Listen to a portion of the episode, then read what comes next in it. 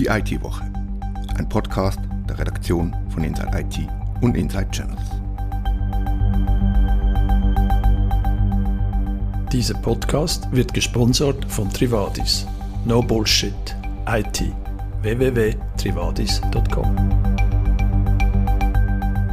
Supply Chain Angriffe gehören zu den gefährlichsten Waffen von Cyberkriminellen oder staatlichen Akteuren in den heimlich geführten Cyberwars.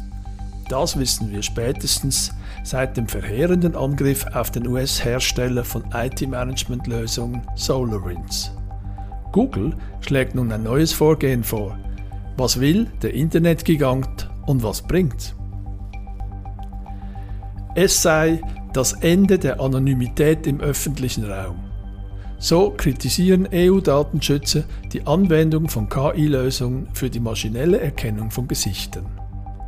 Die EU-Kommission will Technologien für Gesichtserkennung nun stärker regulieren. Relevanten Kräften in der EU geht das noch zu wenig weit. Mein Name ist Christoph Hugenschmidt. Redaktionsschluss für diese Ausgabe war Donnerstag, der 24. Juni 2021 um 18 Uhr. Und nun noch ein Hinweis in eigener Sache. Die nächste Ausgabe von Die IT-Woche erscheint am Freitag, den 2. Juli 2021. Danach machen wir eine Podcast-Sommerpause und sind dann wöchentlich ab 20. August wieder mit frischen Stories aus der IT-Welt für Sie da. Sogenannte Supply Chain Angriffe sind das Schreckgespenst aller für die IT-Security verantwortlichen Spezialisten und Spezialistinnen. Der Internetgigant Google schlägt nun eine neue Lösung vor. Katharina Jochum, beginnen wir doch zuerst mit den Grundlagen. Was sind Supply Chain Angriffe? Kein einziger Entwickler kann eine moderne Softwareanwendung alleine erstellen. Ähm, Einzelteile werden wiederverwendet. Da kommt zum Beispiel Open Source Software ähm, zum Einsatz oder auch Schnittstellen von Drittanbietern, proprietärer Code, der wiederverwendet wird. Ähm, und das ist sehr viel. Eine Studie sagte, dass das bis zu 90 Prozent und mehr vom Code von Unternehmenssoftware aus Open Source Komponenten ähm, stammt. So, diese Wiederverwendung von Code beschleunigt und vereinfacht die Entwicklung führt aber gleichzeitig zu, ähm, zu Sicherheitsproblemen.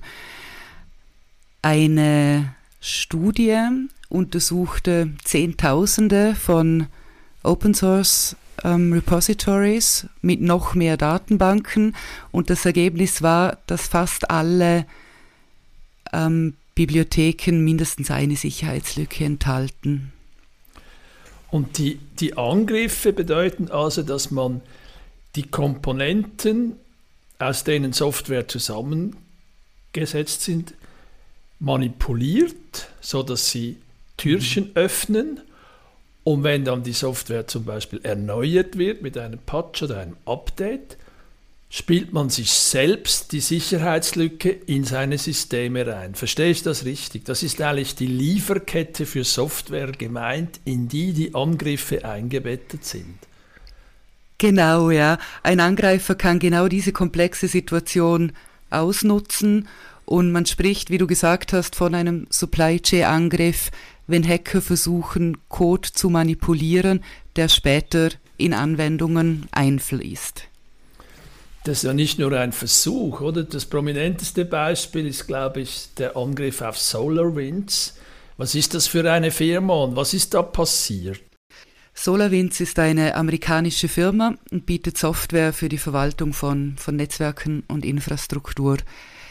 Der Supply Chain Hack auf SolarWinds ist sicher eines der prominentesten Beispiele aus vergangener Zeit mit weitreichenden Auswirkungen.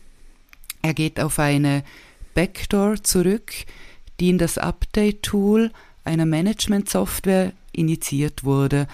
In einem Bericht hieß es, dass ähm, die so komprimierte Software von, von 18.000 Kunden heruntergeladen wurde. Darunter waren ja auch sehr viele Regierungsorganisationen in den USA. Es waren sehr viele Organisationen betroffen, die kritische Infrastruktur wiederum verwalten. Ja, Die, der Angriff scheint tatsächlich auf die öffentliche Infrastruktur in den USA abgezielt zu haben. Aber auch insgesamt der Kern oder das große Problem bei, bei den Supply Chain Angriffen ist es genau, wenn Anbieter erwischt werden, die Tausende oder Zehntausende von Kunden bedienen. Denn die kompromittierten Komponenten können dann bei unzähligen Organisationen äh, drin sein und diese dann wiederum angreifbar machen. Mhm. Ja, und man geht ja natürlich davon aus, dass diese Software, die man seit Jahren benutzt, dass die okay ist. Man kann ja die gar nicht alles überprüfen, was man da updatet. So, nun schlägt Google eine Lösung vor und die wäre. Kommen wir doch zur Geschichte. Genau. Äh, ob es die Lösung ist, das, das mag ich jetzt mal noch in Frage stellen. Aber Google hat ein Framework vorgeschlagen. Sie nennen das Supply Chain Levels for Software Artifacts, abgekürzt ausgesprochen SALSA. Im Prozess der Softwareentwicklung und Bereitstellung gibt es eine Reihe von Angriffsflächen. Ein paar haben wir besprochen. Und das Framework versucht, den ganzen Prozess so umfassend wie möglich abzubilden und soll eine End-to-End-Lösung sein, die Risiken von Supply Chain-Angriffen zu minimieren. Also die Leute, die diese Lösungen bauen und diese Komponenten einsetzen, dass die bestimmte Regeln einhalten, oder? Es ist mehr ein Regelwerk. Genau, ja, das kann man sicher so auch verstehen. Google sieht hier mehrere Stufen oder Level vor, mhm. von 1 bis 4, wobei 4 dann der Idealfall ist und für jede Stufe gibt es bestimmte Anforderungen, die dann teilweise aufeinander aufbauen. Ah, da geht es beispielsweise eben um die Überprüfbarkeit der Codeherkunft, ähm, gewisse Metadaten, die Versionskontrollen, ähm, bestimmte Anforderungen an den Quellcode und so weiter.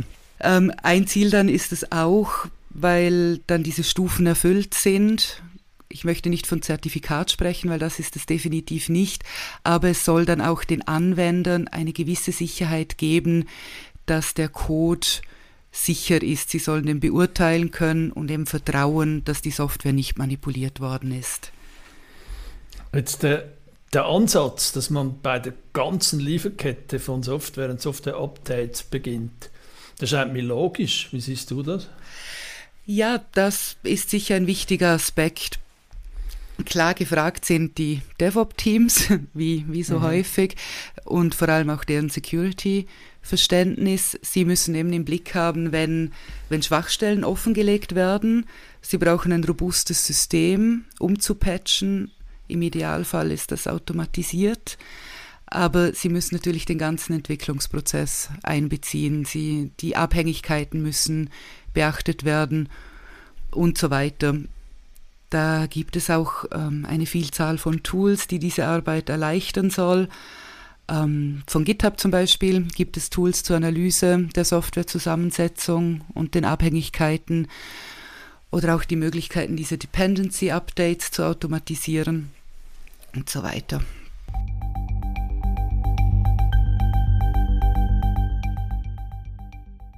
Künstliche Intelligenz ist eines der ganz großen Hype-Themen in der Informatik.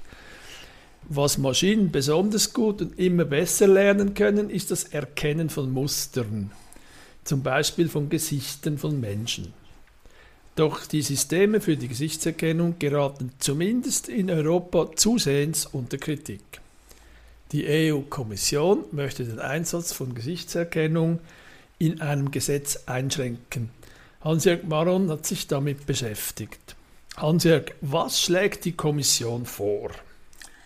Genau, die Kommission hat im April einen Entwurf für ein KI-Gesetz äh, veröffentlicht und der enthält gewisse Restriktionen. Dabei dreht sich alles um den Einsatz von KI und biometrischen Identifikationsmethoden im öffentlichen Raum. Das muss man betonen. Und die Kommission möchte das einschränken. Genau, dazu gehört zum Beispiel der Verbot, das Verbot von Massenüberwachungen mit solchen Methoden, also wie also, Gesichtserkennung und so weiter. Anwendungen, wie, wie es in äh, China breit eingesetzt werden, wie zum Beispiel Gesichtserkennung bei, bei Kreuzungen, das wäre dann nicht möglich. Genau, das wäre in den EU-Ländern nicht möglich. Und vorgestern nun haben sich zwei Datenschutzorgane der EU zum Thema geäußert. Was für Organe sind das? Welche Organisationen? Das sind die beiden obersten Datenschutzbehörden der EU. Das eine nennt sich die European Data Protection Supervisor. Supervisor, sorry. Mhm. Das ist eigentlich die Behörde, die überwacht, dass die EU-Organe selbst Datenschutzbestimmungen einhalten. Und die zweite, das ist das European Data Protection Board. Und das ist die Behörde, in der sich die nationalen Datenschützer zusammengeschlossen haben. Also die sind ein bisschen ähnlich wie die Konferenz der kantonalen Datenschutzbeauftragten, oder? Ich stelle mir das etwa so vor, ja. ja. Und was fordern die nun? Da muss ich noch vor, voranschieben, dass eben die Kommission vorgeschlagen hat, dass Gesichtserkennung und ähnliche Technologien erlaubt sind für gewisse Fälle, zum Beispiel für die Verfolgung von Straftaten mhm. oder auch zum Auffinden von vermissten Personen. Jetzt, das geht aber den Kritikern schon zu weit und eben diese beiden gewichtigen Organisationen finden das auch. Die fordern ein generelles Verbot sowohl von Gesichtserkennung als auch von Erkennung von Menschen anhand der Statur und anderen Merkmalen.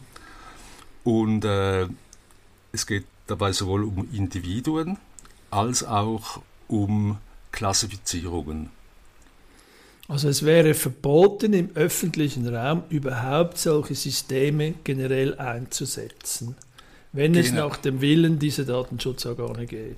Genau, und die haben auch recht starke Worte gewählt, um das zu begründen.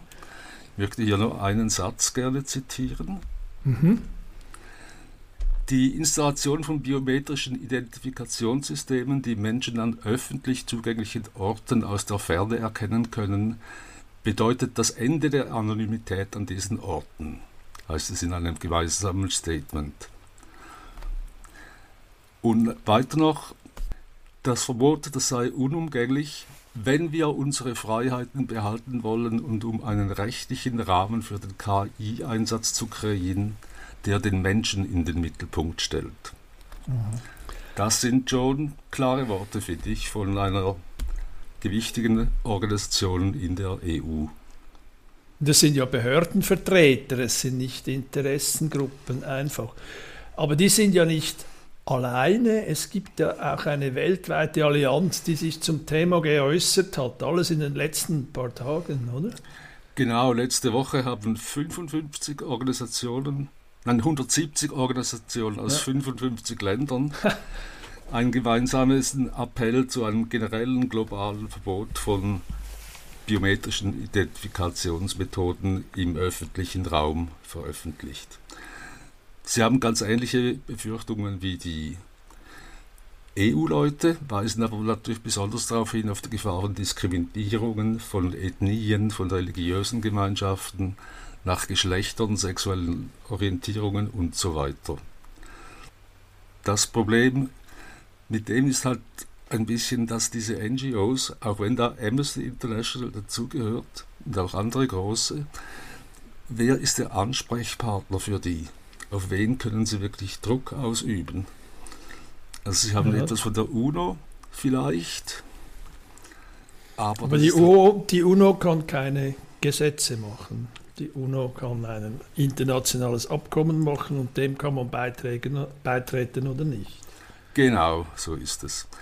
Diese EU-Behörden hingegen, die haben einen direkten Ansprechpartner, nämlich die EU-Kommission. Mhm.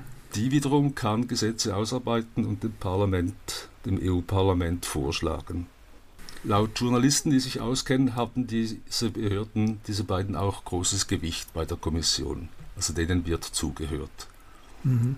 Es werden ja nicht alle Anwendungen für die maschinelle Gesichtserkennung als so kritisch angesehen. Wenn du jetzt diesen Vorschlag für das KI-Gesetz der EU anschaust, was soll denn in Zukunft möglich sein? Was ist unkritisch in den Augen der EU-Kommission?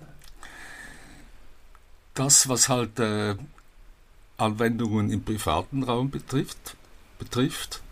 Zum Beispiel, dass, äh, ich weiß auch nicht, jemand kommt zur Türe rein, das Haussystem erkennt, das ist der Hans und schaltet dann schon mal die Stereoanlage mit der richtigen Musik ein oder so etwas. Ja, ja. Das geht. Oder halt auch äh, Stimmerkennung, wenn man sich bei seinem Versicherer meldet per Telefon. Also da, überall, wo der Mensch eigentlich aktiv zustimmen kann, dass ihm das recht ist, das ist weiter möglich. Aber im öffentlichen Raum von ferne die Leute überwachen, ohne dass sie es merken oder merken können, das soll nicht mehr möglich sein, sagen viele Gruppierungen. Und zwar halt auch mit der Begründung, man könne jetzt noch lange technische Maßnahmen oder rechtliche Frameworks bauen, um das zu verhindern, dass es einen Missbrauch gibt dieser Technologien. Aber äh, die NGOs zum Beispiel haben klar gesagt, das sei gar nicht möglich. Nicht in mhm. absehbarer Zeit. Sie hörten die IT-Woche, ein Podcast der Redaktion von Inside IT und Inside Channels. Wir danken unserem Sponsor Trivadis. No Bullshit IT. Trivadis.com